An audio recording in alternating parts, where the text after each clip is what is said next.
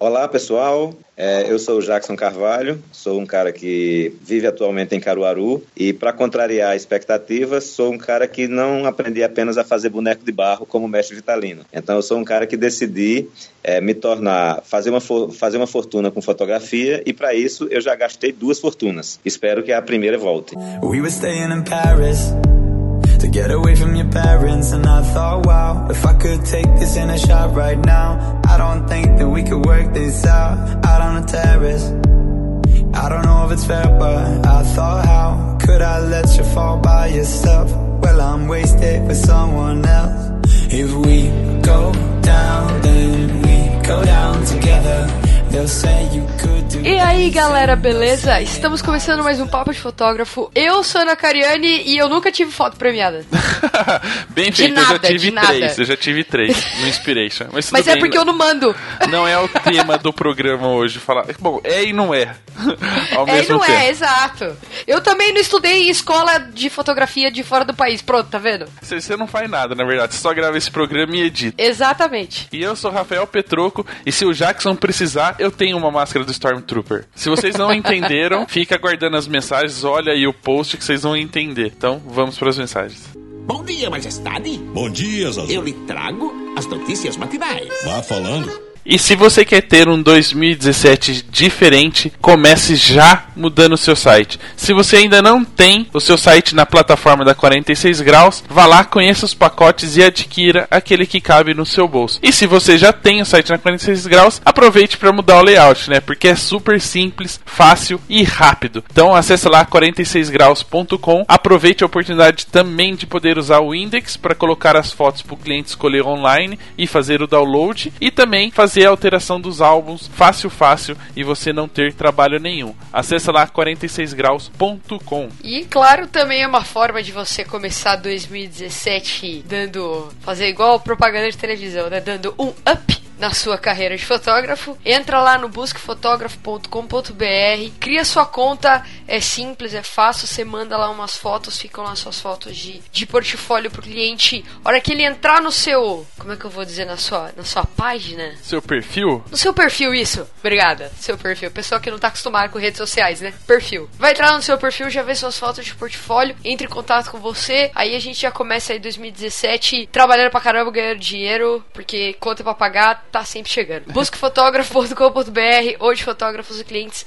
se encontram. E melhor que não é melhor que ganhar dinheiro, mas é mais importante não perder dinheiro. Então você também não pode ficar sua, sem sua ferramenta de trabalho. Acesse agora Elege Corretora, faça já o orçamento e o seguro do seu equipamento, porque sem sua ferramenta de trabalho você não consegue ganhar dinheiro. Então acessa lá elegecorretora.com.br. E um último recadinho, não menos importante importante, coloque já na sua agenda, dia 3 de maio de 2017, em São Paulo, terá o evento do Papo do Bem. Para você que não foi na primeira edição, na verdade, o Papo do Bem é um projeto do Papo de Fotógrafo, vai, através da fotografia, ajudar as pessoas. A gente já fez uma campanha com o Samuel Carneiro e conseguimos a cadeira de rodas novinha para ele. Já fizemos um evento a favor do Lucas, que precisou fazer uma operação nos Estados Unidos, e a gente fez um evento que foi super bacana. Agora este evento faz parte do calendário do PDF. Exatamente. Provavelmente esse ano teremos duas edições. Vamos realizar a primeira agora em São Paulo. A segunda a gente vai contar só depois, quando a gente tiver tudo programado. É, não vamos mas... ficar dando spoiler, né? Não, sem spoiler. A galera tem que acompanhar o programa para saber tudo que está acontecendo. Então já coloca lá, 3 de maio de 2017, já tem evento do Papo do Bem. É um dia inteiro de palestras sobre fotografia de casamento, de família, autoral. A gente vai fazer uma bagunça esse ano e vai trazer alguns nomes super bacanas aí para você poder acompanhar com um precinho especial para ajudar a galera que vai ser é, abençoada, né, com essa é. campanha. E eu garanto para você que os parceiros esse ano são nota 10. Em breve a gente traz mais novidades, traz o site no ar, a gente vai divulgar tudo na rede social. Acompanhe, não fique de fora. E dá, continua com, eu ia falar dar o play, mas é continue ouvindo este bate. Se você o, deu o play, você vai pausar, então é melhor não. dá o play e dá de novo, entendeu? Pra conseguir continuar a ouvir o bate-papo de hoje. Tá super legal. Até mais. Até, tchau, tchau.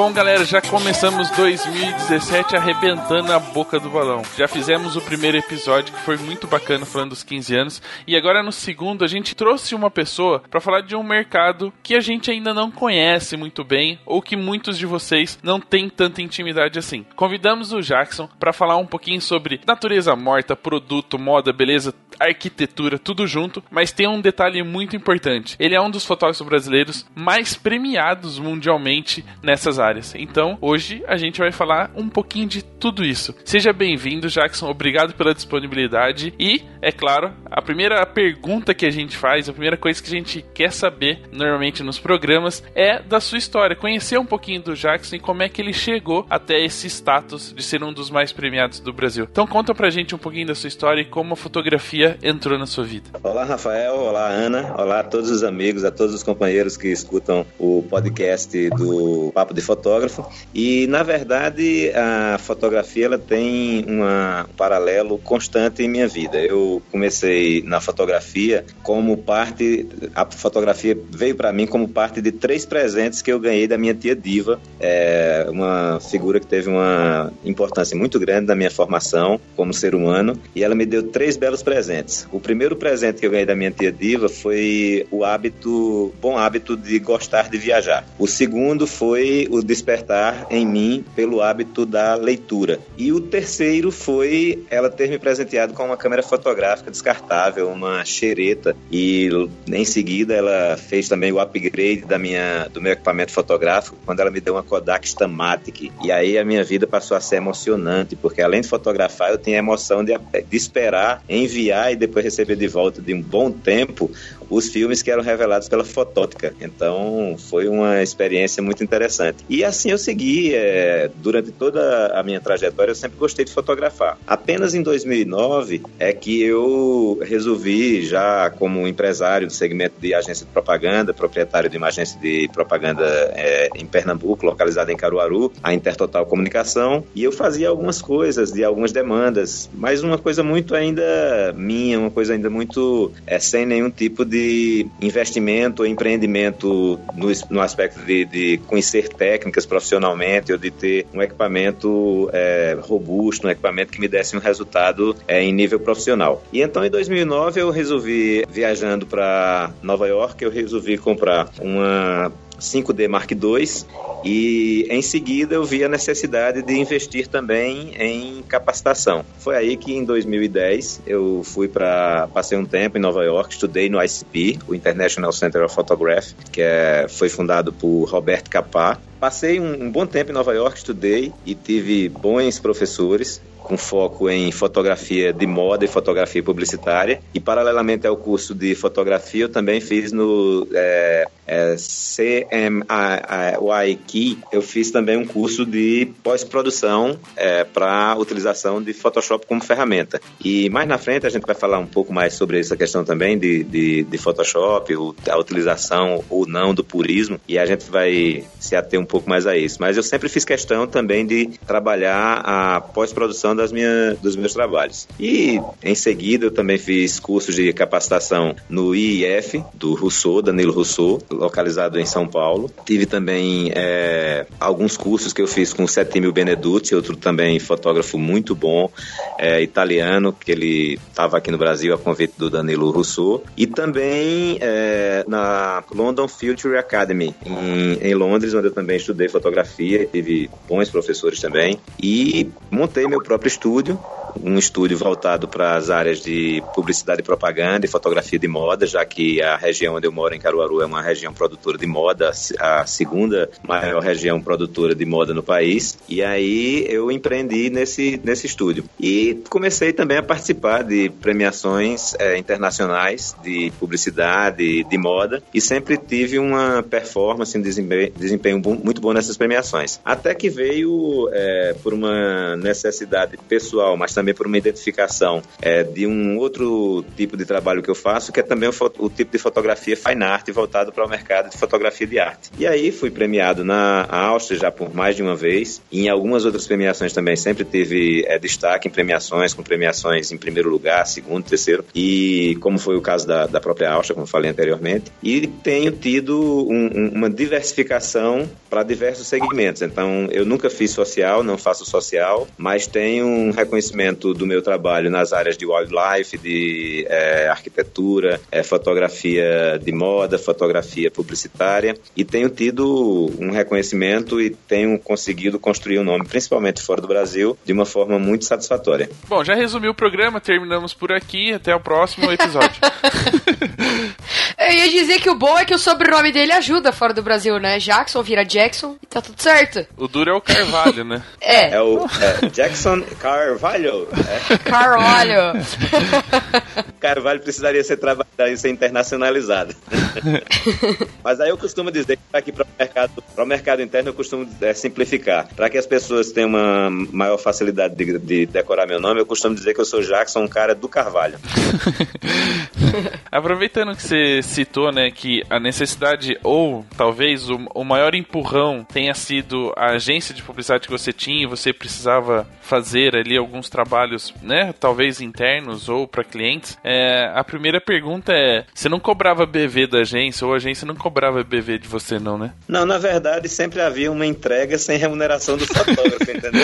Brincadeiras à parte, né? É importante até a gente comentar um pouquinho sobre isso, né? A relação de uma agência com um fotógrafo de publicidade. Como é que funciona essa ligação entre, entre esses profissionais, entre a agência e a fotografia? Tá certo que sendo diretor ou dono da, da agência era mais fácil, mas antiga, antes você trabalhava com outros profissionais. Como é que era essa relação? Veja, um de cada ponto. É, como profissional é, também da área de fotografia e sendo dono de agência, na verdade muitas vezes existe até um, um pouco mais de dificuldade, né? Porque é necessário que você tenha um discernimento de preservar uma, uma relação que é uma relação maior, como empresário de propaganda, com o cliente, e muitas vezes ter o cuidado de não permitir que a relação do fotógrafo, do profissional fotógrafo, ela gere algum desgaste. Em relação ao relacionamento com os profissionais de mercado, aí sempre foi mais fácil porque sempre havia é, é, uma compreensão de. É, fica mais, mais perceptível a separação de interesses. Porém, é, o que eu vejo hoje nesse universo é que a gente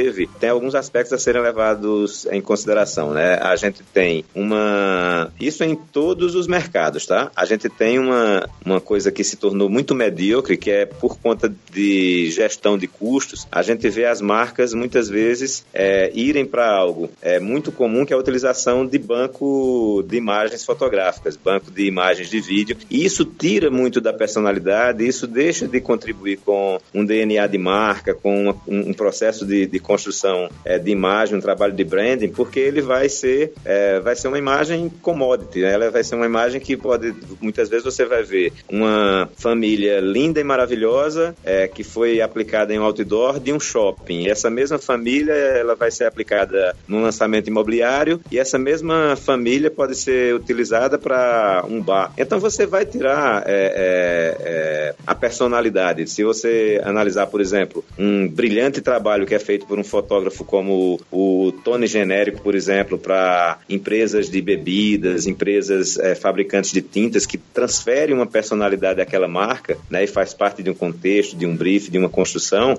é infinitamente superior ao simples utilização de uma imagem de banco que vai ser manipulada por um diretor de arte, muitas vezes até júnior, estagiário, sem nenhum tipo de preconceito, mas que não transfere é, valores a essa marca e não constitui um DNA e uma personalidade de marca que vai contribuir para um trabalho de brand. Então, é necessário que o mercado tenha essa percepção de diferenças de valores para continuar valorizando os profissionais fotógrafos a serviço das suas marcas com aquilo que eles podem oferecer de melhor, que é um traço específico, um olhar diferente e aplicado a necessidade que é vai ser sempre individual para cada uma das marcas e para cada uma das necessidades. Muito bem, então você ouvinte que é dono de uma agência de publicidade tenha isso na ponta da língua quando o cliente falar que é para comprar uma foto no banco de imagens. Uhum. Correto? Uhum. Tá. Anota aí, pega o caderninho e faça a anotação disso.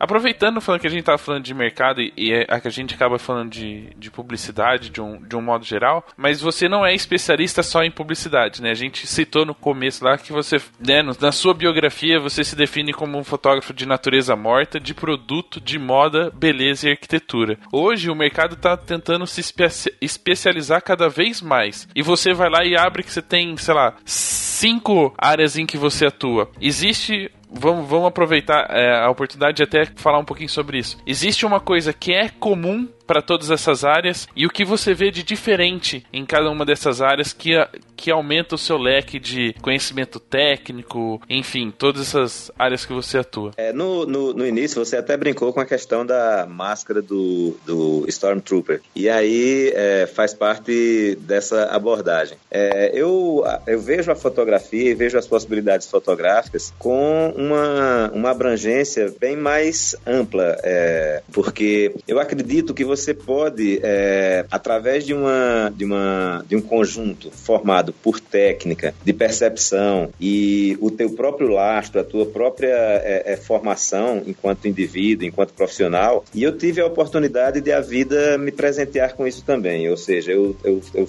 trafeguei por diversas áreas. No, no, início dos anos 80, eu fui o profissional da área de computação gráfica que implantou o primeiro departamento de desktop video em uma emissora afiliada à Rede Globo, que foi a TV Asa Branca, localizada em Caruaru. E a partir de onde, através da, de técnicos da CGAE, que é a Central Globo de Afiliadas de Expansão, identificaram e conheceram o meu trabalho, eu implantei esse mesmo tipo de departamento e de equipamento em diversas afiliadas da Rede Globo é, Brasil afora. E naquela época, eu fazia um trabalho bastante diferenciado. A gente tinha como referência o Hans Donner, junto com o José Dias, que fazia um trabalho brilhante de, de, de branding para a, a, Rede Globo, e de forma é, é, muito pioneira no Nordeste, fui o primeiro profissional do Nordeste a, a, fazer isso, e um dos primeiros do Brasil fora das emissoras Globo, porque existe uma diferença entre emissora Globo e emissoras afiliadas à Globo. Né? A Globo tem cinco emissoras próprias, que é, é Belo Horizonte, Rio de Janeiro, São Paulo, Brasília e Recife. Recife. As demais emissoras são emissoras afiliadas. E nesse contexto de emissoras afiliadas, eu fui o primeiro profissional a desenvolver esse trabalho. Depois me transformei em sócio de produtora junto à, à própria emissora Globo. Depois fundei a, a, a, minha empresa de publicidade e propaganda. E bem mais recentemente o estúdio, foto, estúdio fotográfico. Então, eu sempre transitei e sempre orbitei em torno da imagem. Eu sou, eu costumo me, me definir como uma pessoa que sou muito apaixonado pela imagem. E foi essa diversidade diversidade de atuações que me permitiu não apenas uma formação multidisciplinar, como também eu pudesse ter uma percepção e uma, uma, uma forma de visualizar muito própria e também muito diversa. Daí a minha possibilidade de trafegar entre diversas áreas e sempre buscando com um, uma característica própria dar a minha, a, a, minha forma de interpretação ao tema é, é abordado na fotografia, quer seja fine art, quer seja fotografia de produto, natureza morta, é, cityscape, landscape, é, arquitetura ou wildlife, eu sempre busquei fazer isso de uma forma muito própria, muito minha. E eu sempre tive como, como característica, eu nunca me preocupei em fazer algo melhor que alguém. Eu sempre busquei fazer aquilo que fosse o melhor de mim. Se consequencialmente isso venha a ser melhor é, na opinião de alguém do que outra pessoa faça, isso vai ser consequencialmente muito interessante para mim. Mas a primeira é, dedicação que eu tenho é de aquilo a que eu me predisponha, fazer, fazer com intensidade com dedicação e colocando o melhor que eu possa dar de mim. E nesse caso, nesses, nesses itens que a gente citou, né, nessas áreas que você acaba atuando, o que, que elas têm de diferente? O que, que para você, é, por exemplo, eu posso falar para você, ah, mas tudo aqui é meio parado, né, meio. O que, que elas têm de diferente que te dá uma abrangência na, na fotografia, assim? Porque eu eu poderia juntar tudo isso e falar assim: fotografia parada, é tudo isso aqui. Mas falar, não, não, a natureza morta tem um, uma característica só dela, produto tem uma só dela, moda só dela.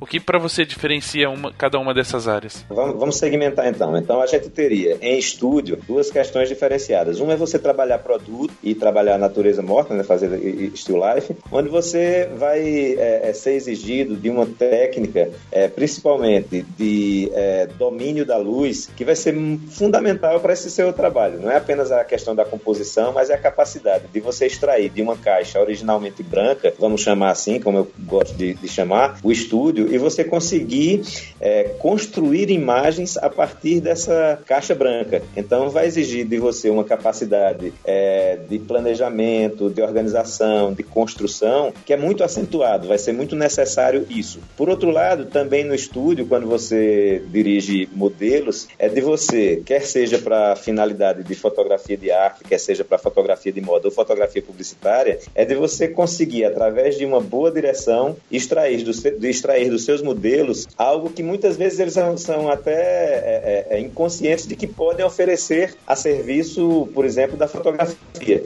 E quando você consegue é, ter essa habilidade de dirigir pessoas e de fazer com que elas é, é, entreguem a você algo que elas muitas vezes não sabem que tem, isso é algo que é muito importante. Por outro lado, quando você fotografa em é, externas, quer seja pessoas, quer seja a própria é, elementos da natureza e também vida selvagem, é de você é ser capaz de capturar ou o momento ou aquela luz que o momento vai proporcionar para que você extraia dela algo que seja belo, algo que seja interessante algo que faça com que as pessoas contemplem e que também, em qualquer uma delas, você seja capaz de promover, através de elementos subliminares, uma personificação de como as pessoas interpretam, que leitura e o que elas leem através daquela fotografia. É, eu uso muito essa técnica na fotografia de arte, onde eu gosto de trabalhar elementos, sejam elementos corpóreos de seres humanos ou de é, natureza morta, mas que as pessoas elas olhem e elas tenham ali uma possibilidade de, através da sua interpretação e da sua leitura subliminar, elas também interagirem fazendo a sua própria é, leitura daquele trabalho e que faça com que ele tenha uma, uma capacidade de impacto individualizada para cada um indivíduo que vai ser impactado por aquela imagem que eu produzi. E, e o, que a, o que o que essas áreas têm em comum, tirando o fotógrafo e a câmera? É, muitas vezes o estúdio e a luz também, né? Mas o que elas têm em, comum é o desafio de você construir um, uma, uma, peça imagética que ela se comunique e ela converse com as pessoas. Eu acho que essa é, a, a, a, é o ponto de convergência, é o ponto de interseção. É, é transformar esse, esse momento ou essa é, é capacidade criativa em um, um, elemento de comunicação que expresse é, o, o meu talento fotográfico, a minha criatividade fotográfica e que as pessoas vejam isso como algo que contribui esteticamente ou do ponto de vista de é, manifesto, ou de contemplação ou de questionamento. Então, essa, essa, esse ponto em, em, comum é o que eu busco expressar através do meu trabalho. Hum, muito Apesar legal. das diversidades, tenho é, atuado como fotógrafo. É muito legal, é interessante porque é, às vezes para nós, né, principalmente fotógrafos de casamento que fazem de tudo, mas estudam pouco sobre tudo, é, é interessante entender o que tem de, de igual e diferente em cada uma dessas áreas. E só pela explicação que você deu, já deu para entender um pouquinho do quanto é importante também estudar é, um pouquinho de cada, cada uma desses, digamos, dessas áreas da fotografia. Aí eu aproveito e te pergunto, já que você atua em tantas áreas, é, como é que tá o mercado de, de, de cada um desses itens, ou um pouquinho geral, se for mais fácil? Porque a gente fica falando muito sobre a crise, né? Os fotógrafos de casamento falam que esse ano provavelmente vai ser um ano de adaptação, porque poucas pessoas diminuiu um pouco o volume dos casamentos. Mas e para você? Como é que funciona o mercado? A gente sabe que moda e produto provavelmente é uma demanda de agenda, mas e de arquitetura, de natureza mor morta? Como é que você faz para reverter isso financeiramente? É, eu vou abordar esse assunto, Rafael, mas eu queria só fazer um pequeno comentário. É, como você falou aí que e, e a gente sabe que o contingente é, é muito grande é, no país nosso de fotógrafos de casamento, de fotógrafos sociais. Então eu vou é, tentar contribuir com um, um, ponto de vista meu. Eu não atuo nessa área, mas eu tenho um, uma pequena sugestão. Eu vou brincar de jogador, é, é, o peru de jogo de dama, né? Aquele cara que não tá no tabuleiro, mas é aquele cara que enxerga tudo, sabe tudo, e quando ele senta pra fazer, fazer uma porcaria. Mas eu vou brincar de peru de jogo de dama. É, eu vejo a possibilidade de. Uma, uma dica que eu daria para o fotógrafo de, de, casamento, principalmente o cara que faz pré-wedding, faz book só de noiva, ou alguma coisa assim, ou que coloca isso como um valor agregado é, para diferenciar o seu trabalho em relação a outros, estudem a possibilidade de aprenderem a dirigir pessoas. Porque muitas vezes você está naquela de é, fazer com que o volume do seu trabalho é, faça com que você tenha uma geração de receita maior e tal. E muitas vezes você pode também pegar o viés de dizer assim: ó, eu vou trabalhar menos, mas eu vou transformar diferenciais do meu trabalho em um valor agregado para que as pessoas me percebam como é, é, diferente em um mercado que é tão repleto de commodities e isso seja um diferencial competitivo para mim. E a dica seria: Duas. Uma, aprenda a dirigir pessoas. Outra, estude os grandes mestres da pintura renascentista e faça com que você tenha uma luz que seja sua, mas que ela é referenciada e balizada por estudos é, de, de, de, de luz, estudos de sombra, de volumetria, a partir do trabalho que foram feitos pelos grandes mestres da pintura renascentista. Fica aí uma dica. Eu acho que são dois pontos muito interessantes e que pode fazer com que o fotógrafo fotógrafo de casamento, fotógrafo, fotógrafo de pré-wedding, de é, book de noiva, ele possa agregar um valor diferencial como competitivo em um mercado repleto de commodities e que vai gerar um benefício.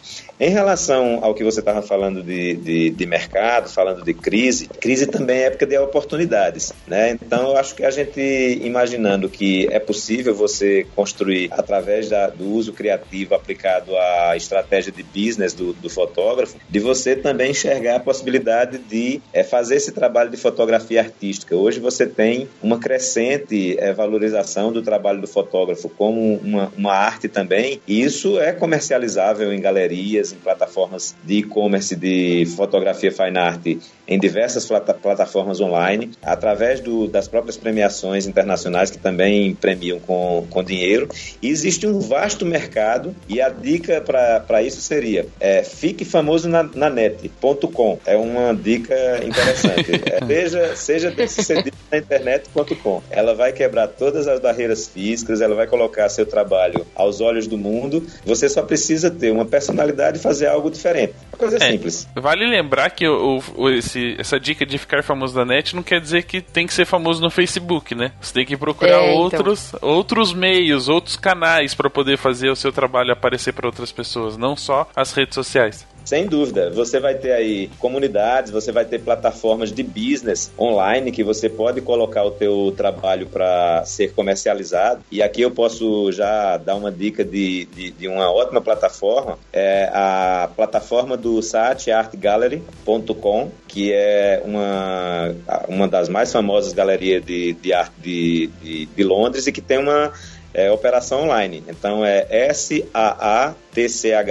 arte.com e você vai ter lá uma plataforma global onde você pode colocar o seu trabalho. A única coisa que você vai ter que fazer é aquilo que eu já disse anteriormente: faça algo criativo, algo diferente e algo seu. E ouse, coloque na, na ouse não apenas do ponto de vista do que você vai realizar como fotógrafo, mas ouse em abrir uma conta lá. Você não vai pagar nada e você vai ter a possibilidade de colocar a, o teu trabalho para que colecionadores, art buyers ou, ou, compradores de arte, como, como queira, eles vão estar de olho em, em teu trabalho e pode você fazer bons negócios a partir de uma plataforma online que está distante do Facebook, está distante do Instagram. Instagram que eu também comercializo algumas coisas também através do Instagram, mas é muito incipiente comparando com plataformas profissionais de business voltado para fotografia de arte. Tá aí, fica a dica para quem tem interesse em, sei lá, faz um material autoral, pode publicar lá também para vender, né? É, eu sempre vejo bastante gente perguntando como que funciona, né, esse mercado de venda de fotografia autoral, tá aí mais uma boa dica dica.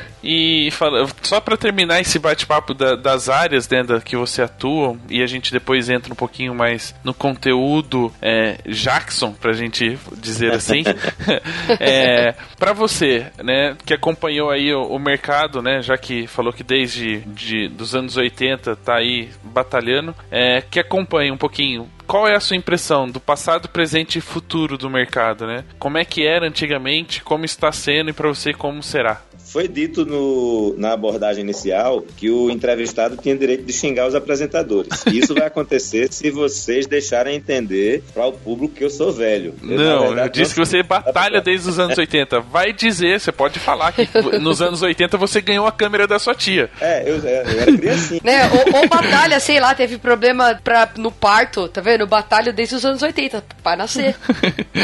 Sem dúvida. Então, é, na verdade, assim, é, é, como eu falei até através do presente que eu ganhei, eu iniciei na, na fotografia ainda na, na, era analógica. E eu acredito que é, esse antes, durante e depois, ele tem uma pequena diferenciação. A gente vê aí que os grandes mestres da fotografia nos deixaram de legado e como eles faziam no, no processo analógico, né? Então, muitas vezes a gente vê o cara que hoje é, é, é, é purista e ele é purista assim Ô, ô, querido, você é purista por quê? Porque não existe purismo nem antes, nem durante, nem depois. Quando a gente imagina as técnicas que a gente utilizava de puxar ponto, de granular, de compor lá na, na, na mesa de revelação, no ampliador, e como isso era feito, isso era o Photoshop rudimentar. Então, eu acredito que a, a, a questão da arte fotográfica, ela vai passar por essa coisa também autoral, essa coisa artística, de dar liberdade. A gente não vai imaginar que um, um, um, um, fotógrafo de fotojornalismo vai pegar e vai botar uma pessoa ali com uma, é, um punhal na mão,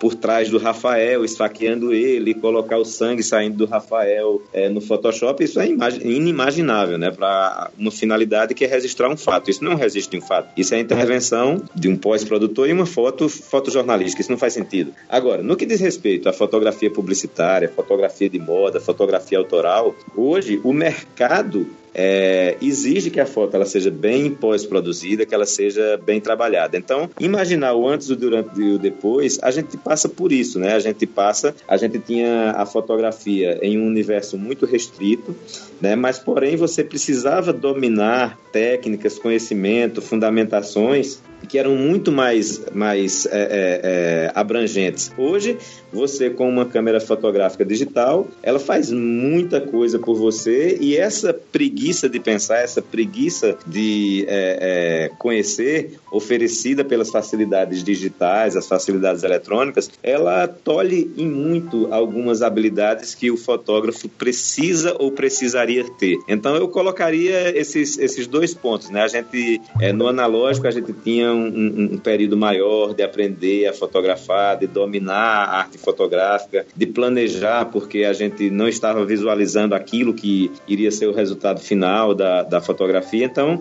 essa capacidade analítica, de planejamento, de domínio de técnica, ela era muito maior no processo analógico do que é hoje no, no digital. Porém, quem desenvolver essas capacidades, mesmo se utilizando de equipamentos digitais, ele vai ter como resultado um trabalho muito mais elaborado, muito mais refinado e com diferenciais competitivos mercadológicos muito importantes para que tenha uma, uma, um exercício profissional exitoso perante um mercado, como eu já disse antes, tão repleto de commodities. É, só para resumir assim, ou mostrar que eu acho que eu entendi alguma coisa. É, no seu, no seu ponto de vista, o passado tinham poucos profissionais, mas eram bons profissionais, justamente eram poucos porque era difícil ter a técnica que eles tinham para desenvolver um bom trabalho. Hoje a gente tem um, uma imensidão de profissionais, mas que não sabem é, nem sequer mexer no equipamento que tem. E o futuro seria mais ou menos aqueles que realmente se interessam por fotografia, sabem o que estão fazendo, vão voltar a ser os profissionais do passado, ou seja, vão ser poucos aqueles que dominam as técnicas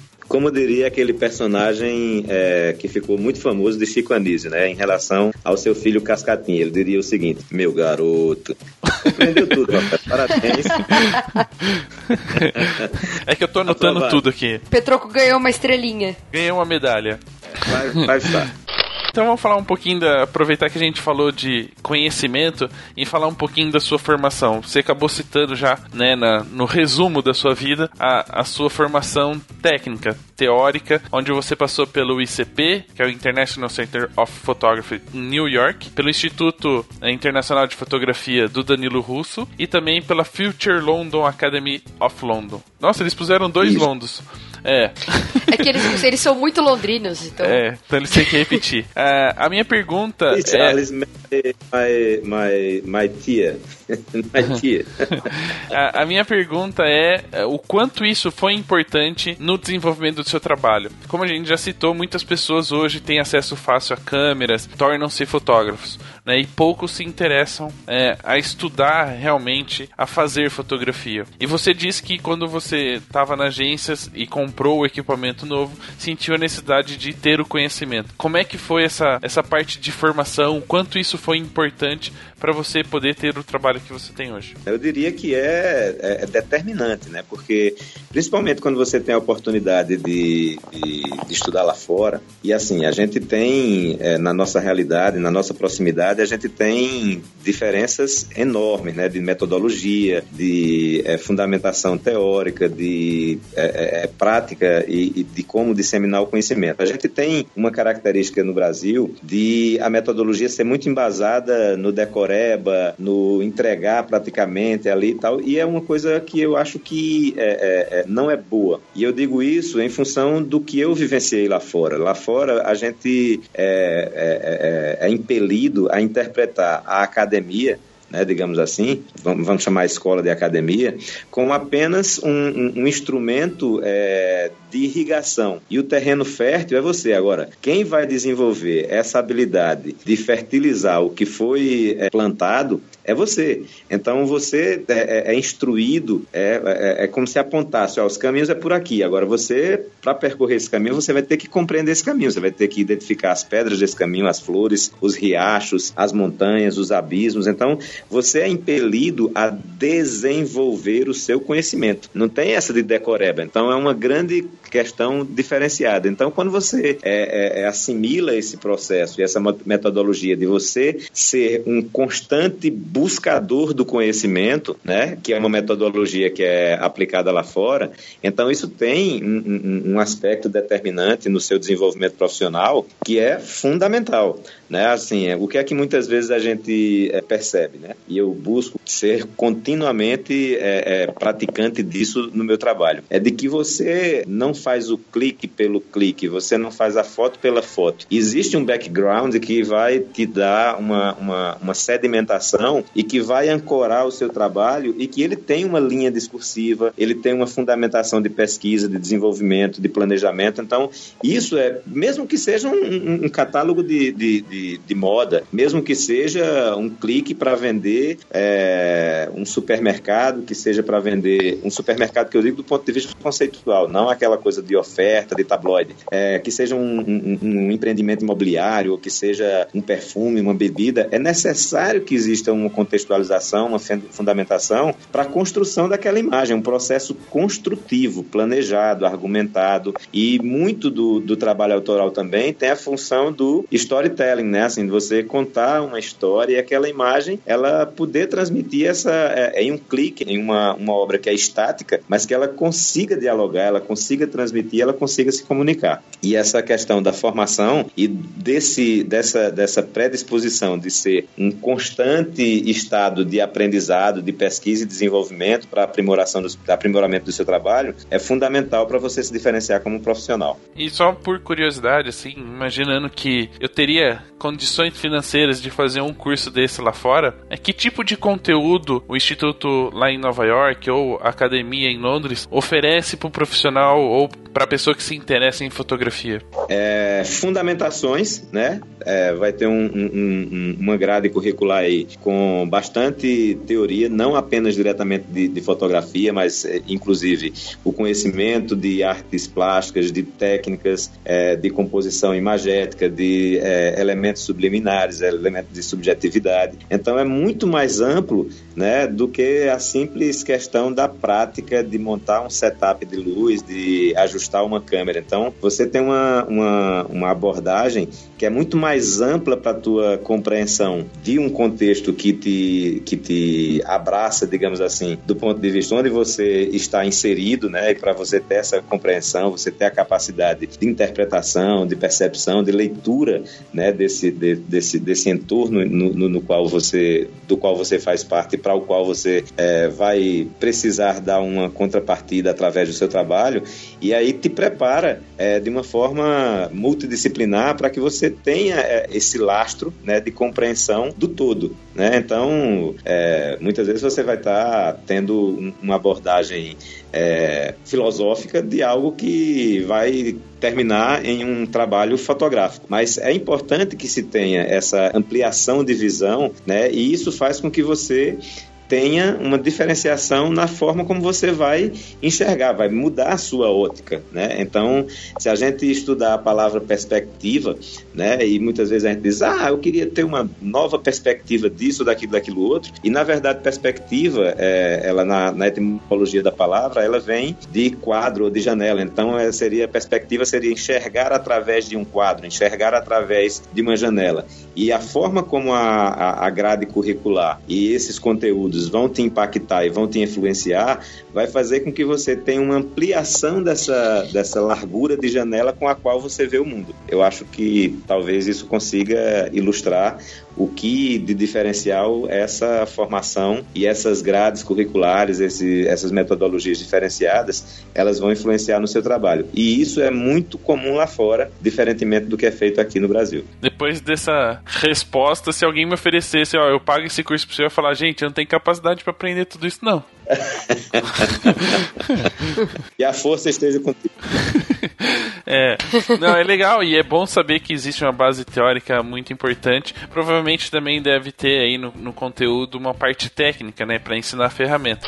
Mas eu queria saber de você que depois de todo esse conhecimento adquirido, você teve que colocar em prática, né? E teve a oportunidade de, de trabalhar ou participar de alguns, alguns trabalhos com alguns nomes importantes na fotografia mundial. Você poderia falar um pouquinho sobre essas experiências? É, é, tanto lá, lá, fora como é, em algumas experiências aqui no Brasil também, é, eu tive a possibilidade de estar próximo e de aprender até na prática também com alguns nomes importantes da fotografia. O, o Peter Paulson foi um, uma dessas figuras, a Kirsten Mitchell, que é uma fotógrafa é, inglesa, a Tur é, Turkina Faso, que é uma fotógrafa russa que tem um trabalho autoral divino. É uma outra fotógrafa é, inglesa chamada Madame Peri Peri tem um trabalho também é, é, é, conceitual e de fine art belíssimo. E todas essas, essas experiências é interessante como é, eu sempre fui praticante disso, mas como a gente também é, é percebe que os profissionais lá fora eles entendem isso e praticam isso que eu vou colocar, que eu sempre fui defensor e sempre busquei ser praticante, mas de que é uma coisa comum lá que é o seguinte: digamos que o, o, o, Rafael e o Jackson vão se encontrar em uma mesma estrada em direções opostas. O Jackson está com um, um, um pão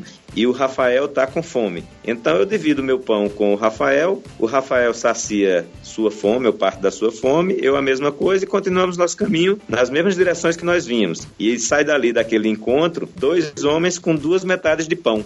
Mas se os dois, as duas pessoas, o Jackson e o Rafael, se encontrarem na mesma estrada, na mesma direção opostas, e o Jackson dividir com o Rafael o seu conhecimento e o Rafael dividir com o Jackson o conhecimento que ele tem, a gente sai de lá duas pessoas com o dobro do conhecimento que nós nos encontramos encontramos. Então, a única coisa que a gente consegue multiplicar quando dividimos é conhecimento. E isso é uma coisa que a gente tem que é, não apenas discursar, mas uma coisa que a gente tem que praticar. Eu sempre encarei dessa forma, de que é, é, é, você não tem o direito de ser ilha do saber, muito menos ser represa do conhecimento. O conhecimento que você adquire, ele ganha real valor quando você consegue fazer com que ele se amplie, que se desenvolva e que ele cresça enquanto forma de pensar. E todas as experiências que eu tive com grandes nomes da fotografia, com Settimio Baneduzzi, com Charles, Steve Charles Hurst, que foi um fotógrafo maravilhoso americano que compartilhou muito conhecimento comigo, o Peter Colson, a, a, a Mitchell, que eu falei agora há pouco, dentre outros, é, sempre foram situações de um compartilhar é, e de uma interação muito grande.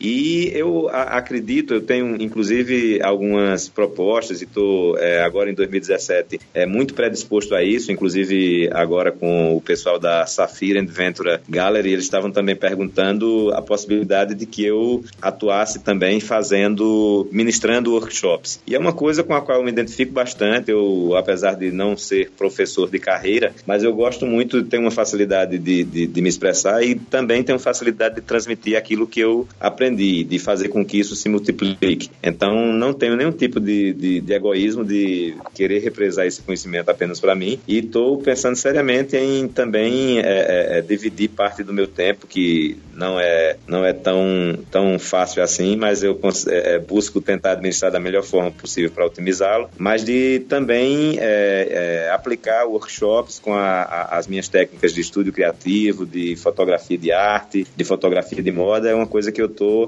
seriamente inclinado a aceitar algumas propostas que têm me sido feitas para que eu possa replicar aquilo que a generosidade dos outros foi para mim, eu possa também ser generoso com os outros e fazer com que esse conhecimento que eu busquei acumular ao longo da minha trajetória possa também é, servir para outras pessoas. Eu, eu tenho que fazer duas observações depois dessa, dessa resposta ou desse pensamento. Primeiro, que eu achei muito bonito a, a coisa da ilha e da represa. Nunca tinha pensado nisso. Achei a metáfora excelente. E segundo, que o Rafael agradece que você dividiu o pão, porque com fome eu tô sempre.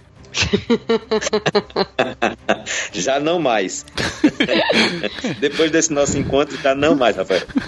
Bom, até acabar o pão, não. Eu espero que metade do pão seja suficiente. Se não for, você fala que eu, eu libero outra metade também. Não, tô brincando. Nessa mas... fome for tanto assim. Mas eu agradeço. Eu já descobri que a Ana não gosta de pão. Ela preferia que fosse é, a, a, metade de uma pizza que entregasse para ela. Pô, aí você tá falando minha língua. Eu gosto de pão, mas pizza sempre bem-vinda. Muito bem. Não, muito bacana. É, é legal e a gente espera que o Papo de Fotógrafo também tenha esse papel, né? De poder dividir conhecimento, experiências, histórias. E eu espero que você aí do outro lado esteja ouvindo esse programa tenha esse mesmo pensamento. E aí vamos falar um pouquinho mais agora realmente da parte onde o Jackson trabalha, porque agora foi tudo muito bonito, tudo muito bem explicado. A gente faz normalmente uma pesquisinha com os nossos ouvintes e a galera gostaria de saber, entender um pouquinho da pré da execução e da pós, né? Qual é a importância de cada etapa do processo? Né? A gente já falou durante esses minutinhos aqui na gravação da importância da sua formação, da importância do aprendizado técnico e a gente queria saber agora como é que funciona para você um pouquinho de cada etapa até ter o resultado final.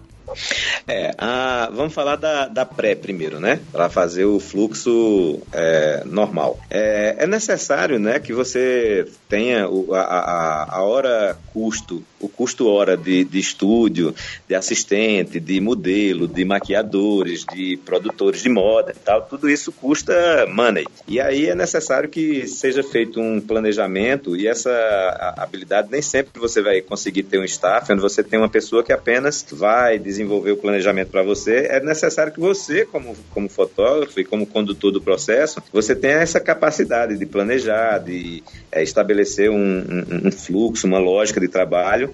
Isso é fundamental, até para você é, estruturar a equipe, você ter a, a, equipe ali muito sob controle. Uma equipe sem controle é um carro de alta potência sem alguém é, habilitado a pilotar ele e, e tirar dele a melhor performance que ele possa lhe oferecer. Então, isso é necessário nesse trabalho de pré, né? E não apenas do ponto de vista estrutural, de equipe e tal, mas da própria história que você vai contar, a tua narrativa, a tua abordagem, os elementos que é, vão fazer parte desse, desse, dessa linguagem para que você torne um trabalho harmônico do ponto de vista cromático, do ponto de vista de elementos cenográficos, se for no estúdio, se for em uma externa e que esteja contextualizado, a própria compreensão é, de, de público, se for um, um editorial de moda, por exemplo, que tipo de público consome, qual o perfil, perfil psicográfico desse produto. Então, percebe que assim não é tão simples, né? Como muitas vezes a pessoa acredita que é só chegar lá, clicou, fez belas fotos, se jogou no chão, fez três malabarismos, deu uma cambalhota e tal e a foto saiu legal.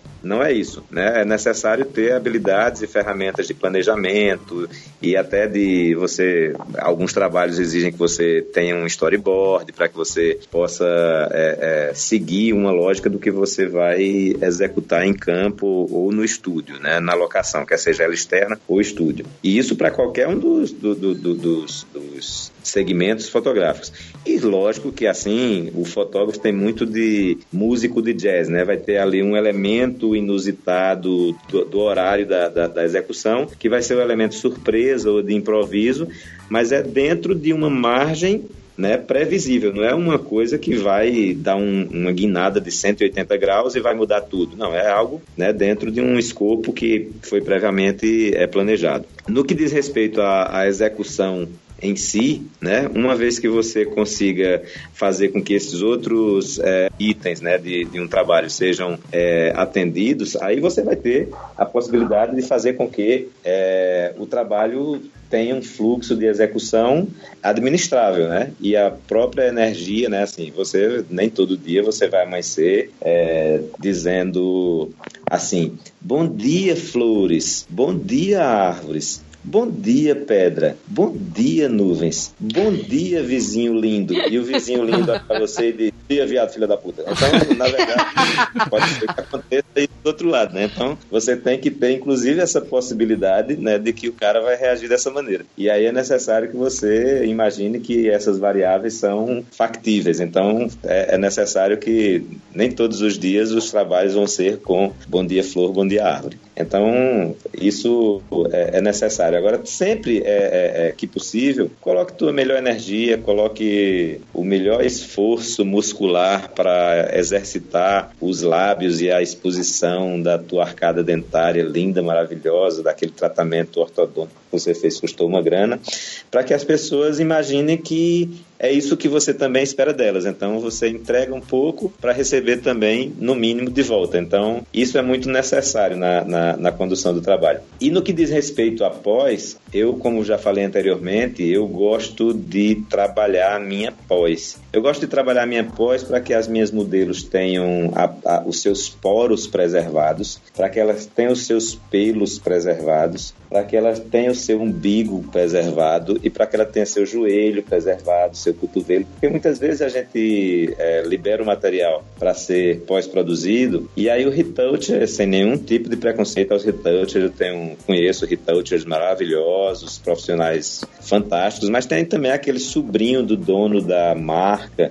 que ele mexe no Photoshop, que ele mexe no CorelDRAW, no CorelDRAW, no Corel qualquer coisa, e ele é um destruidor de trabalho, ele adora, ele é um cupim de trabalho, ele adora comer. É, ele é mais ou menos como os tubarões de, de Noronha, né? Assim, eles são vegetarianos, eles gostam de comer a batata da perna, gostam de comer a maçã do rosto, e principalmente transformar as pessoas em golfinhos, né? E a gente tem aquele monte de golfinho vestindo marcas famosas, são golfinhos fashion, dolphins, dolphins fashions. E eu evito isso fazendo a minha pós-produção dos trabalhos que eu executo. É, e até aproveitando essa, essa oportunidade, né? A gente está falando, citou várias vezes que você acaba atuando em várias áreas. É, para você, qual é o limite de intervenção artística, digamos assim, né? Para quem trabalha com Photoshop, não gosta de falar mexeu no Photoshop, é uma intervenção artística. Qual é o limite de trabalhar em cada uma? Por exemplo, natureza morta, produto, moda. Como é que você é, põe um limite, assim, o um fio que você não pode ultrapassar. É, aí a gente vai. Aí já é um aspecto onde a gente vai ter que segmentar, né? Ver. É, aí a, a, a, separação de segmento dentro da fotografia vai ficar muito latente, né? Por exemplo, uma fotografia de moda, eu tenho esse limite, né? Que eu falei, de respeitar a textura de pele, de respeitar. Então, é, esse, esse limite, ele vai ser muito de acordo com cada uma das áreas é, ou segmentos, conforme queira chamar, da fotografia. Na fotografia de moda, eu vou ter os limites de respeitar né, a preservação das características anatômicas do modelo, né, de preservar joelho, preservar maçã do rosto, umbigo, essas coisas que alguns retouchers gostam de tirar.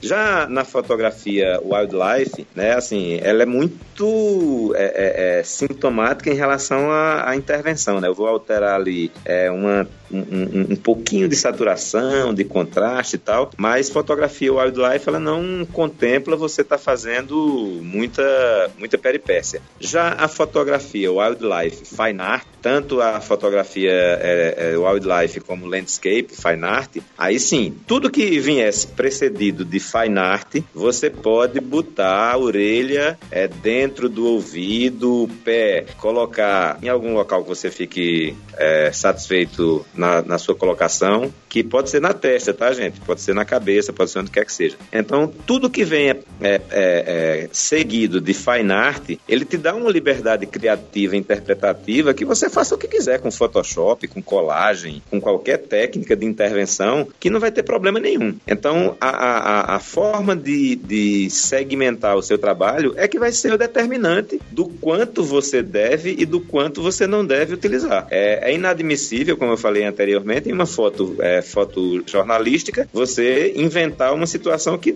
ali não é um registro de um fato, ali é uma interpretação. Então, para ficar mais fácil e, e acabar com alguns discursos puristas, é o seguinte: fotografia de moda cabe retoque porque a indústria da moda precisa construir uma imagem aspiracional, as pessoas desejarem ser aquilo, né? O que tem de modelo, é, e aí não estou falando especificamente de A ou B, mas assim, muitas vezes você vê uma, uma modelo maravilhosa na revista e quando você encontra ela, ela tem, é, igual a música lá da Adriana Calcanhoto, ela tem pereba, é aquela bailarina, né? A música da bailarina, a bailarina tem pereba, ela tem remela, ela tem um monte de coisas que as pessoas normais têm, ela não não é golfinho como está na revista. Então, resumindo, fotografia jornalística, fotografia de natureza, fotografia de vida selvagem, fotografia social. Elas têm uma fundamentação de registro. Então, você vai retratar o que estava ali. Fotografia autoral ou fotografia fine art,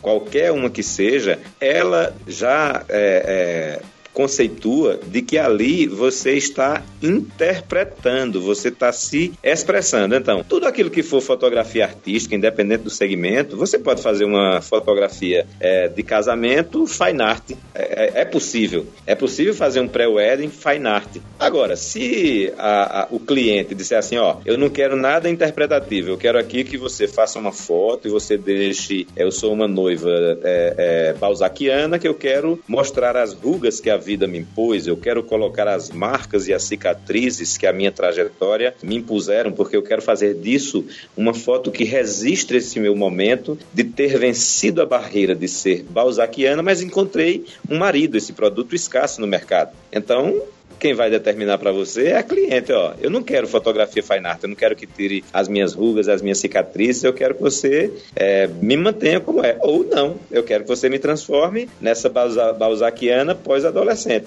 E só pra gente entender, assim, pra gente finalizar essa parte de pré-execução e pós, é, tem alguma técnica que você domina que você já se fala, não, eu sou o cara, né? Se tem alguma que ou alguma área dessas que você atua que você fala, já tô pronto. E qual delas você precisa se preparar mais, assim, que você tem que ou pensar muito antes da pré-produção, ou na hora da execução é o que demora mais, ou a, você fala, não, faz, pensar e fazer é rápido, mas na pós eu vou levar um tempão. Tem alguma área, alguma técnica que você é, tem uma técnica que eu busquei estudar que é, eu é, estudei bastante essa técnica, que é, que é a técnica de mate, mate painting. A técnica de mate painting, ela foi uma técnica desenvolvida no cinema, nos primórdios, antes de é, é editoração e pós-produção eletrônica, onde consistia de pintar é, em, em, profundidades diferentes vários painéis é, de vidro, e isso era feito várias camadas para a construção de cenários. Por exemplo, o, o filme é, Cleópatra, por exemplo, que é um filme épico, e aqueles filmes épicos maravilhosos da, dos anos 50 de Hollywood, filmes como Casa Blanca, como Dançando na, na, na Chuva, são filmes que têm muito a utilização de, de mate painting. E aí o, o mate painting trazido para a, a, fotografia digital atualmente, ele permite você ter um nível de pós-produção através de luminosity maskings ou máscaras de luminosidade no Photoshop, que permite você ter um trabalho é, de fine art é, aplicado a landscape, a cityscape e a outras áreas da fotografia que promovem resultados muito interessantes. A exemplo disso, eu gostaria de citar duas séries fotográficas que eu tenho publicadas aí e é fácil para os ouvintes é, identificarem, que é a série Gotham e a série é, Street Stories onde eu utilizo essa técnica de mate paint e são fotos onde você tem uma interpretação é, de, de ambiência noturna, só que são fotos que eu produzi durante o dia, né, com a luz natural do dia então eu registro um, um, uma situação é, urbana ou uma situação de cityscape ou de landscape, e aí através da utilização da técnica de mate painting, eu transformo esses ambientes em ambientes noturnos, com, noturnos, com iluminação noturna, sombras noturnas, é, temperatura de cor noturna, e aí ele dá um diferencial à foto em que as pessoas assim ficam maravilhadas dizer, poxa, que maravilhoso o resultado final disso, e principalmente em saber que essa foto noturna maravilhosa ela foi capturada durante o dia. E aí é, eu utilizo um, um, um, painel de edição, que na verdade é um painel que contribui com o fluxo de trabalho, ele não é um plugin, que é o, o Lumensian Panel, que é os, os, os ouvintes podem encontrar em Lumensia, com Z, lumensia.com. E aí nesse é, é, site você vai encontrar um painel que é comprado, custa 39 dólares, foi desenvolvido pelo fotógrafo Greg Benz, que é um fotógrafo americano, de quem eu me tornei colaborador. Eu hoje faço parte do grupo de colaboradores para o desenvolvimento e aprimoração, aprimoramento, aliás, desse, desse software, desse painel que trabalha dentro do Photoshop.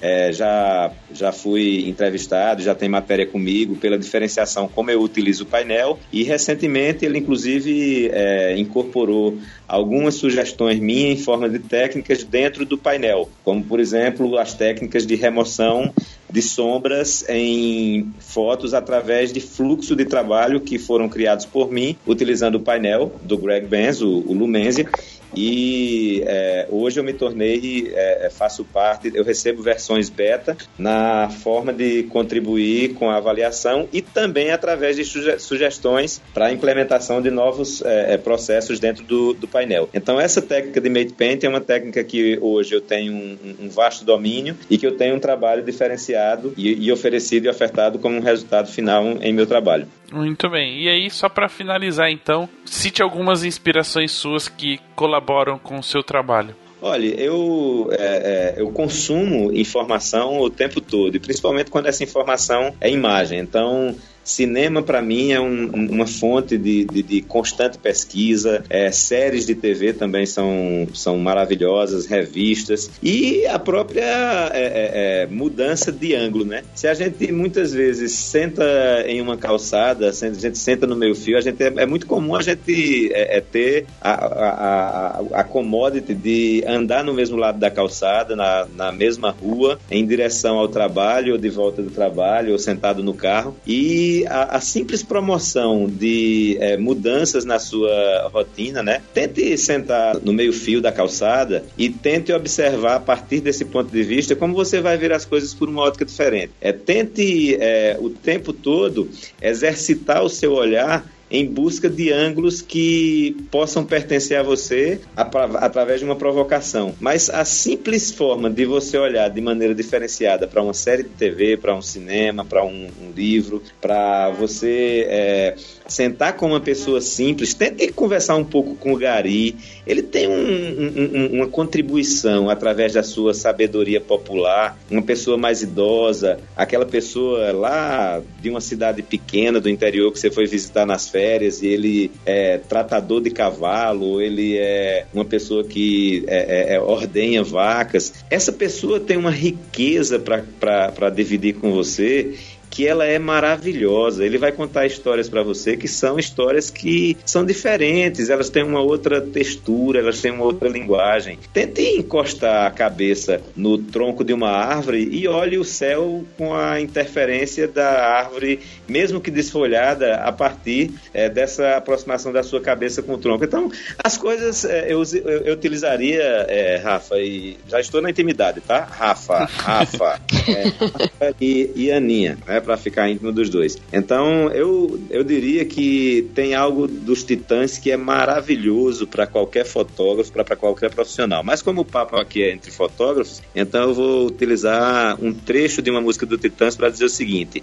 Abre aspas. As ideias estão no chão. Você tropeça e acha a solução. Tente tropeçar tente ao menos ficar de joelhos na altura de uma criança de 8 anos de idade e você já vai ver o mundo a partir de uma ótica e de uma perspectiva totalmente diferente da sua comodidade de estar em pé ou sentado no banco do seu carro maravilhoso, que no caso do Rafa é essa BMW X5 maravilhosa que ele tem. Saia uhum. dessa BMW um pouco, Rafa sai um pouco dela e você vai ver o mundo em uma ótica diferente. Basta usar o outro lado da calçada também.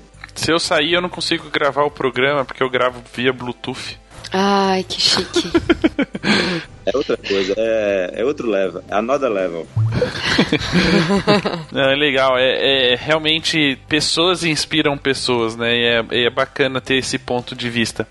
Um outro assunto que é importante a gente comentar e talvez é, a expectativa sobre este assunto era muito grande. No mercado de fotografia de casamento se gera muita polêmica quando se fala em concursos ou premiações, né? Como a gente citou no começo do programa e agora a gente vai de fato falar sobre esse tema aqui, é que você é um cara muito premiado no exterior, talvez né, nem tão conhecido no Brasil, mas fora provavelmente. Eu queria perguntar primeiro é, sobre o seu sentimento de receber esses prêmios, né? Como você se sente em ter um trabalho reconhecido internacionalmente? E depois eu gostaria também de saber qual é a relevância desses concursos para o seu trabalho em si, como isso te promove. É, vê só, é, é algo muito, muito interessante do ponto de vista de estratégia, inclusive de, de negócio, porque, infelizmente, vamos, vamos imaginar o seguinte: é, boa parte dos teus ouvintes vão estar em grandes centros, né? Vamos, vamos falar aí de São Paulo, Rio, Porto Alegre, a, mesmo Recife, que é uma capital hoje que tem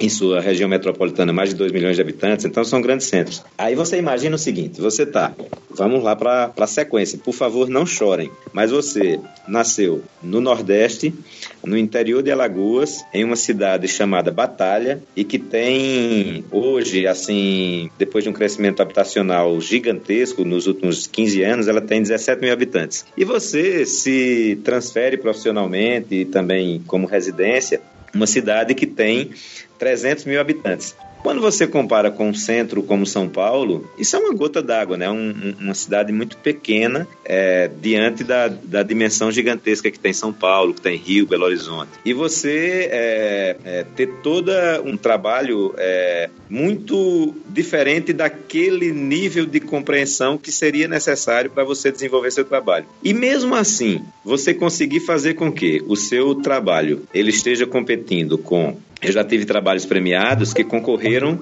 é, trabalhos inclusive de, de, de self-promotion, ou seja, trabalhos de autopromoção, trabalhos que não foram, é, que não teve verba do cliente, que não teve contrato, que não teve remuneração, que foi uma coisa é, em nível de portfólio. Então, já, já aconteceu de ter trabalhos premiados nisso. E aí você concorreu com o cara que fez uma campanha para Johnny Walker, o outro cara que fez uma campanha para a Dove, o outro cara que fez uma campanha para BMW e você é, teve uma premiação em primeiro lugar, ou segundo ou terceiro, não importa, né? Eu tenho várias, é, é, vários primeiros lugares, vários segundos lugares, vários terceiros lugares. Mas diferente da filosofia é, brasileira, né? Que é muito é, é, comum, de assim, ah, não, terceiro lugar isso não vale nada. Gente, vale sim. Você dizer que um atleta na Olimpíada ele ganhou, ele perdeu a medalha de ouro, não ele ganhou a medalha de prata. Não, ele ganhou a medalha de bronze. Então é a mesma coisa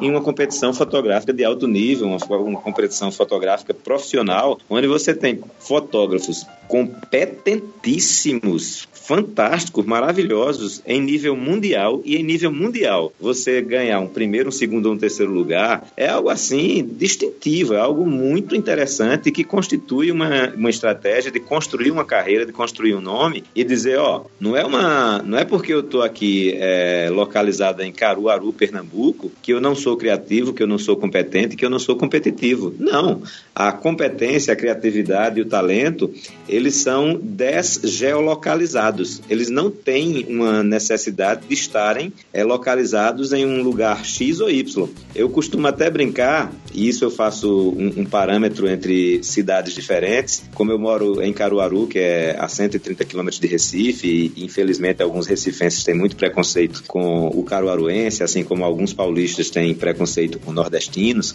Então eu costumo dizer o seguinte, que existe uma grande diferença entre Caruaru e, e, e Recife. É que Caruaru é uma roça, já Recife não, Recife é uma roça grande. E São Paulo, ah, São Paulo é uma roça bem maior. Então, se a gente pensar assim, a gente simplifica as coisas e a gente vai ver o seguinte, ó, é possível frutificar em um terreno desde que ele seja bem irrigado. Independe desse terreno estar em São Paulo, Nova York, Paris, Londres ou Caruaru. É possível sim dar bons frutos independente de onde você esteja localizado geograficamente. A depender da, do carinho, da dedicação, é se tornar uma árvore frondosa. E aí a premiação, ela traz esse respaldo. Eu adotei como estratégia é, ser reconhecido lá fora para poder começar a ter um reconhecimento no Brasil. Isso é um trabalho lento, é uma coisa que você tem que perseverar, ser resiliente. E resultado disso é que é, terça-feira dessa semana eu estreiei como galerista, né, como artista é, participante de galeria de arte em São Paulo. Né, foi inaugurada a filial da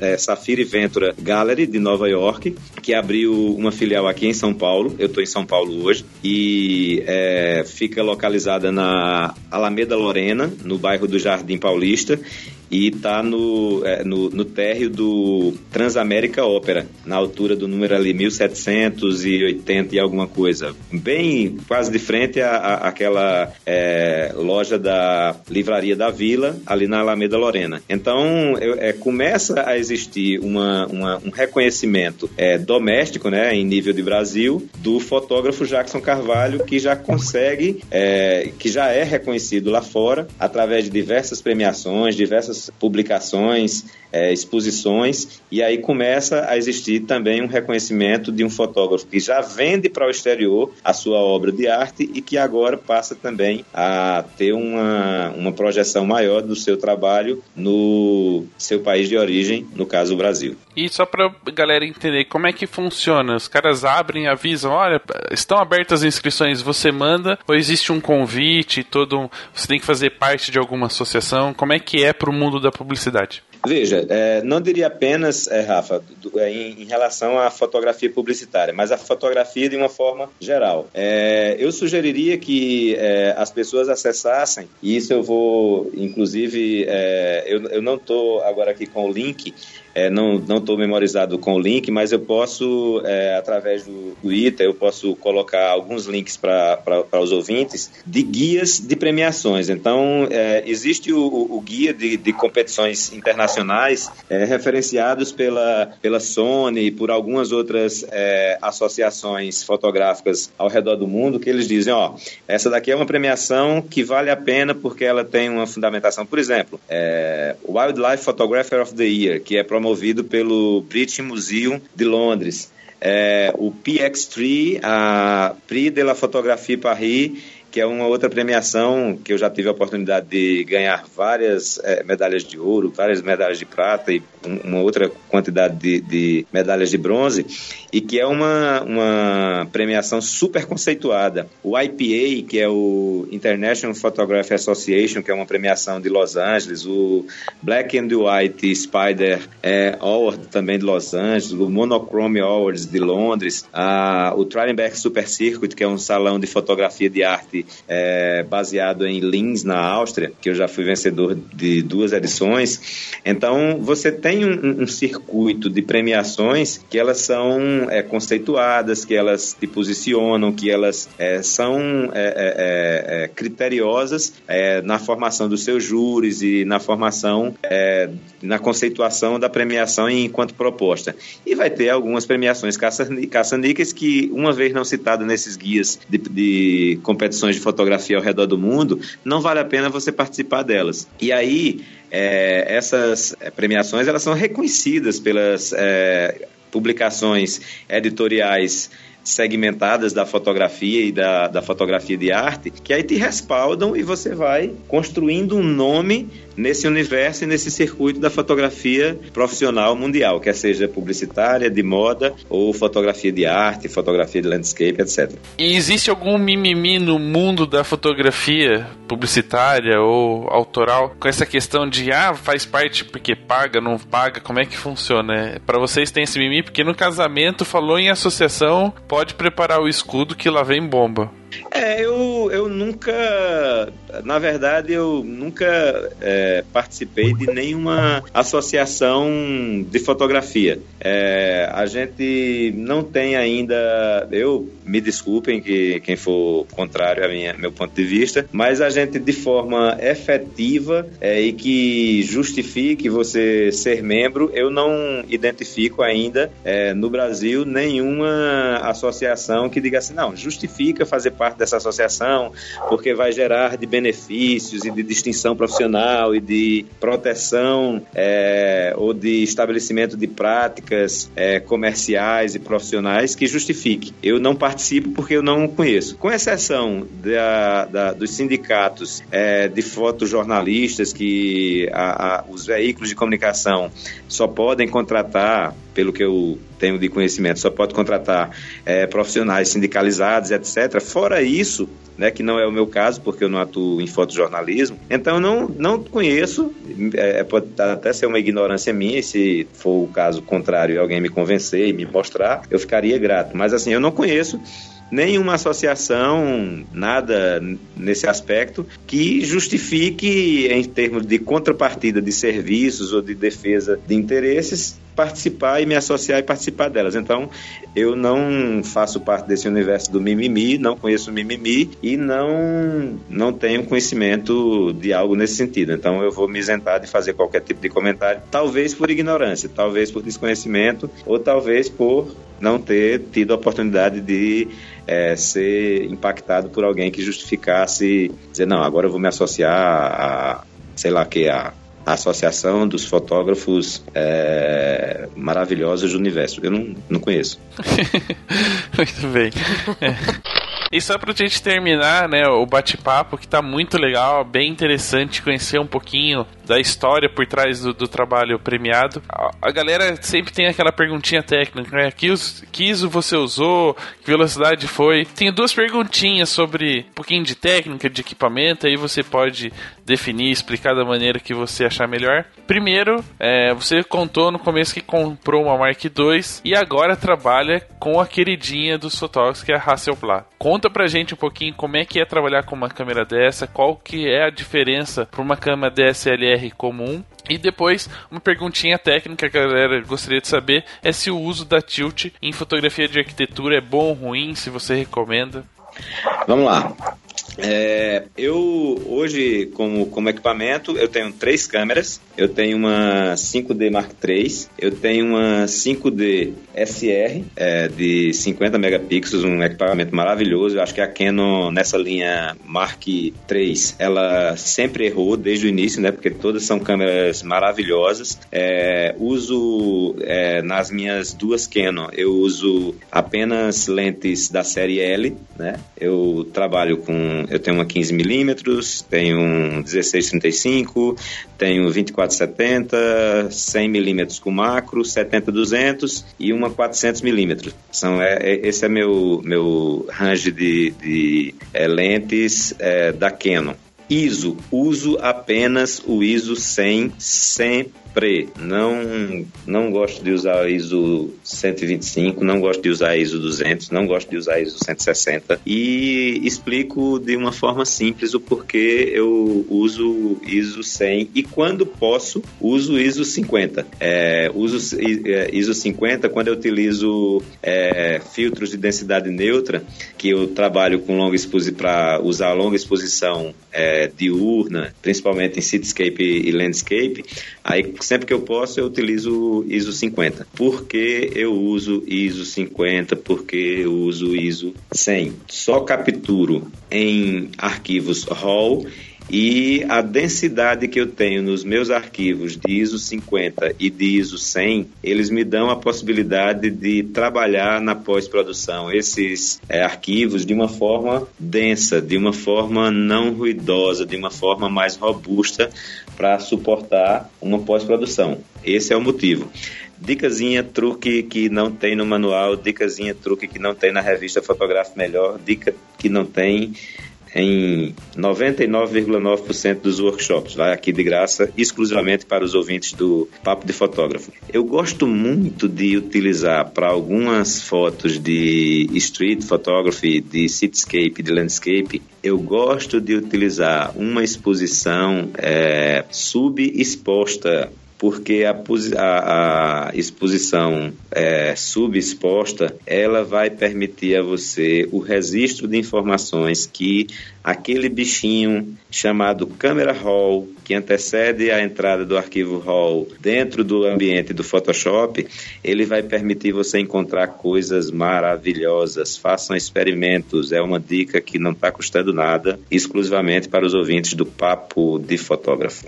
E também é, utilizo a minha Hasselblad, uma H40D40, né, um equipamento de 40 megapixels, médio formato, e para esse equipamento Hasselblad eu tenho uma lente 28, tem um, uma lente 80, tem uma lente 5, zoom 50 110 e tem uma lente 120 com macro. É, meu equipamento de iluminação, é, eu tenho um, um, set de iluminação com seis cabeças é, Profoto D1, com um vasto range de acessórios modificadores de luzes como é, strip box, soft boxes, octaboxes, beauty dish, é, zoom reflector, modificadores de intensidade como grids, como masks para fazer principalmente produto em estúdio. E aí esses equipamentos eu é, tenho neles um, um, uma ancoragem do meu trabalho maravilhoso porque você consegue um resultado fantástico você utilizando uma luz de boa qualidade. Infelizmente a gente tem que pagar muito caro por equipamentos desse porte porque a gente não tem é, similares no nosso mercado, mas são equipamentos maravilhosos que vão dar um resultado a você muito diferenciado. Esse é o meu meu plantel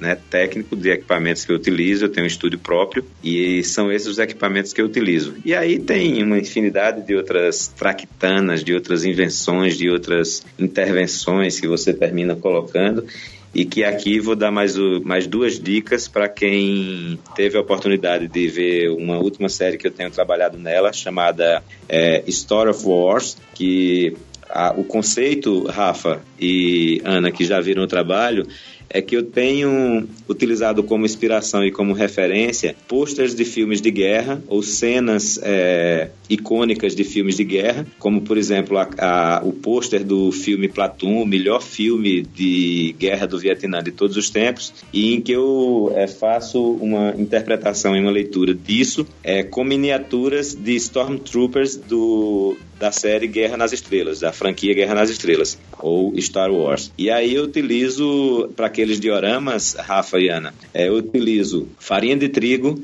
utilizo máquina de gelo seco e uso galinhos de meio fio de calçada. Então eu construo dioramas no estúdio, é, crio uma ambiência com luz e com é, gelo seco a, a, partir de uma máquina pequena de gelo seco e a, a, a, neve, que é muito comum nesse trabalho, feito com farinha de trigo aplicada e utilizada com peneirinha, peneirinha de cozinha doméstica que a gente vai lá e peneira e faz uma simulação de farinha no estúdio. E esse é um trabalho feito com Hasselblad, utilizando é, lente 120 com macro e que no meu Instagram, arroba Jackson Carvalho, os ouvintes vão poder encontrar esse trabalho e também em outros é, links como www.artedigitalstudio, só o S, artedigitalstudio.com.br para conhecer um pouco mais do trabalho desse modesto fotógrafo que vos fala e que a força esteja contigo.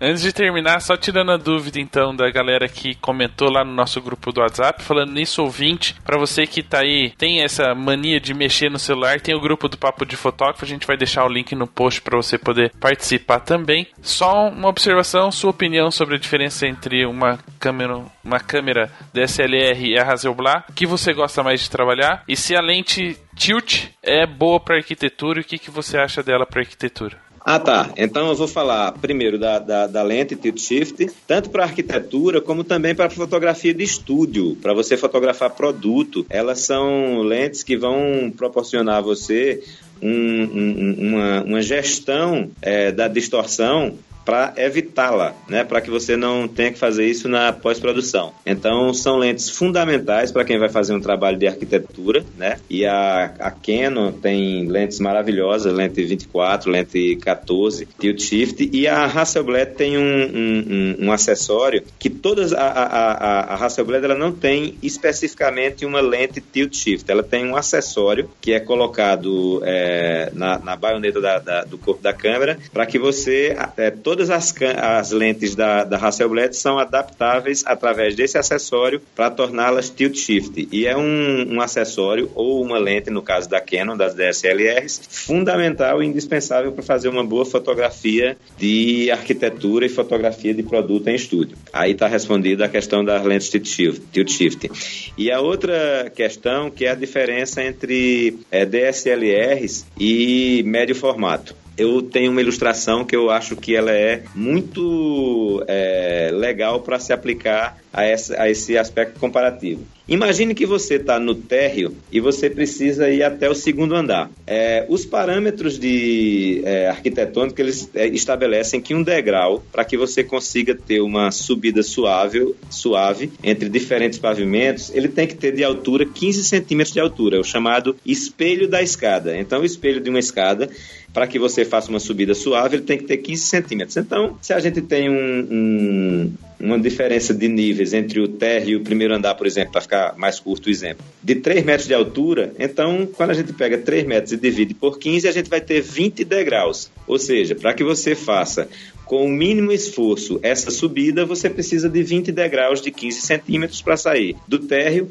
até o primeiro andar de uma, de uma altura de 3 metros. E aí você faz essa subida suave. Agora vamos imaginar o seguinte: vamos imaginar que a gente vai precisar se deslocar do térreo para o primeiro andar e essa escada, ao invés de ter 20 degraus, ela só vai ter 5 degraus. A gente vai precisar de um esforço gigantesco, não vai ser nada suave e a gente vai perder a possibilidade de ter suavidade nesse movimento. Vai ser uma coisa quase que sobre-humana para se conseguir. Então, essa é a grande diferença que vai existir é, entre um, uma captura em médio formato para uma captura em 35 milímetros de uma DSLR, mesmo que ela seja uma full frame o, o, o passo, né, a distância entre um tom de branco para outro, ele vai ser muito sacrificado porque você vai ter que colocar todas essas informações em um sensor pequeno. Ao passo que numa câmera de médio formato, ela vai conseguir registrar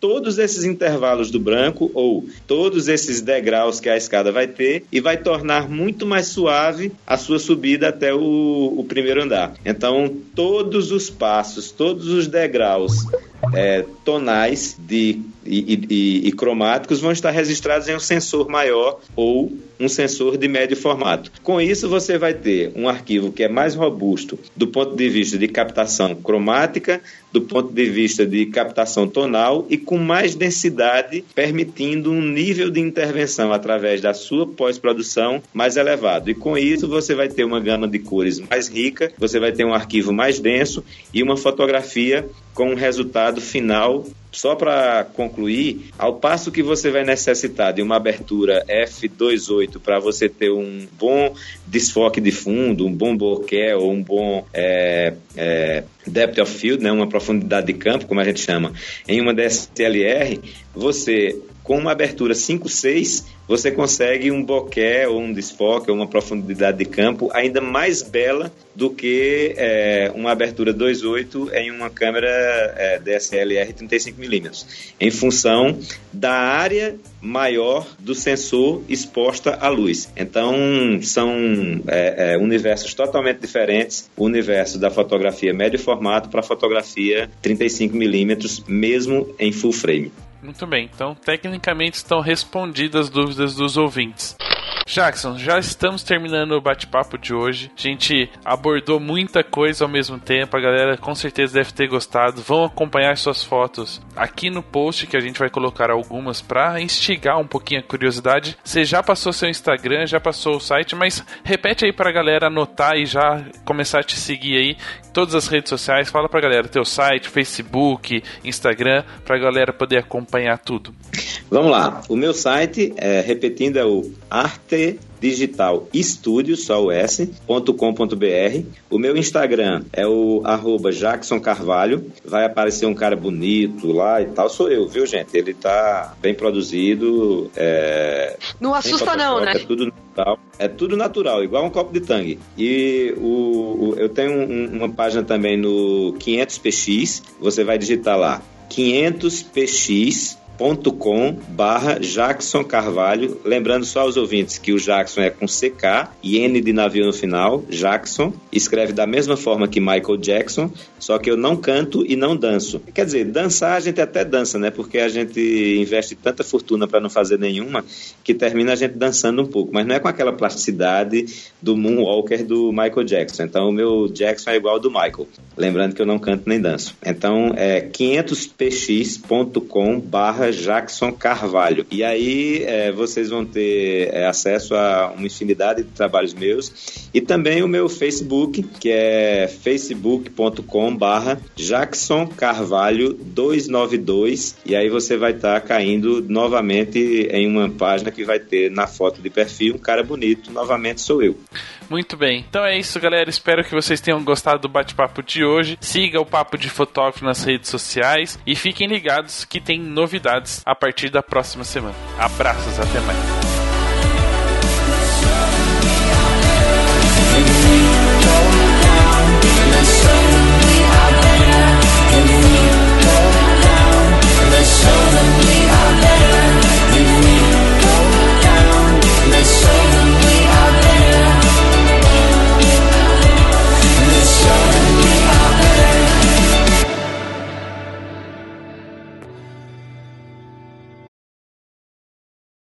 Esse episódio foi patrocinado pela 46graus.com.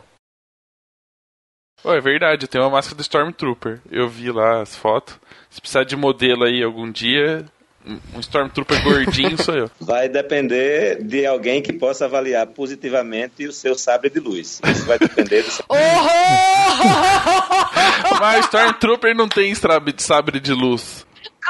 Mas tá dentro do contexto. Ai, meu Deus do céu. Jackson, é, mais uma vez obrigado. E Ana, se você estiver tentando falar alguma coisa, você está no mudo. Ô, oh, caralho. Valendo a pena ressaltar que isso não, essa informação última da Ana não está no ar. Ana, é,